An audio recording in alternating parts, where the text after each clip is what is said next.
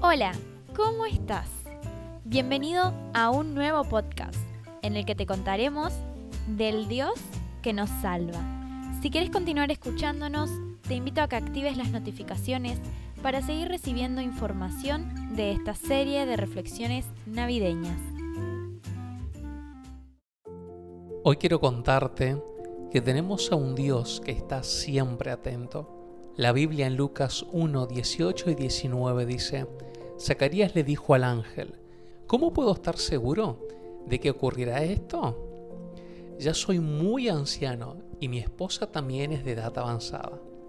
Entonces el ángel dijo, yo soy Gabriel, estoy en la presencia misma de Dios. Fue Él quien me envió a darte esta buena noticia. Zacarías no solo estaba pasando un momento de asombro y temor, sino también de incredulidad.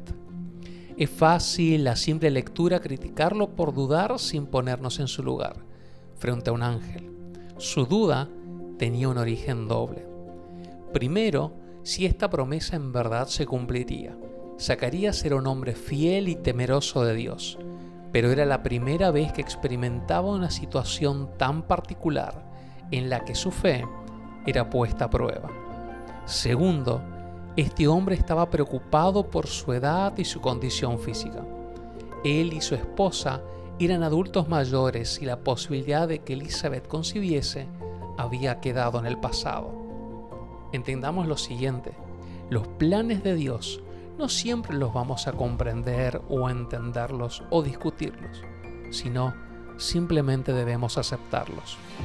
La Biblia es la palabra de Dios Allí está todo lo que debemos creer. En ella encontramos la guía correcta para nuestro andar diario.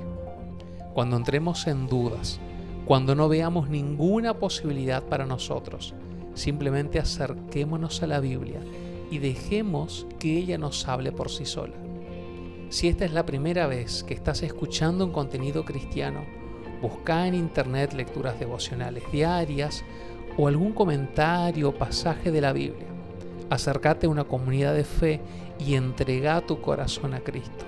Recordá que Dios siempre está atento a tu vida.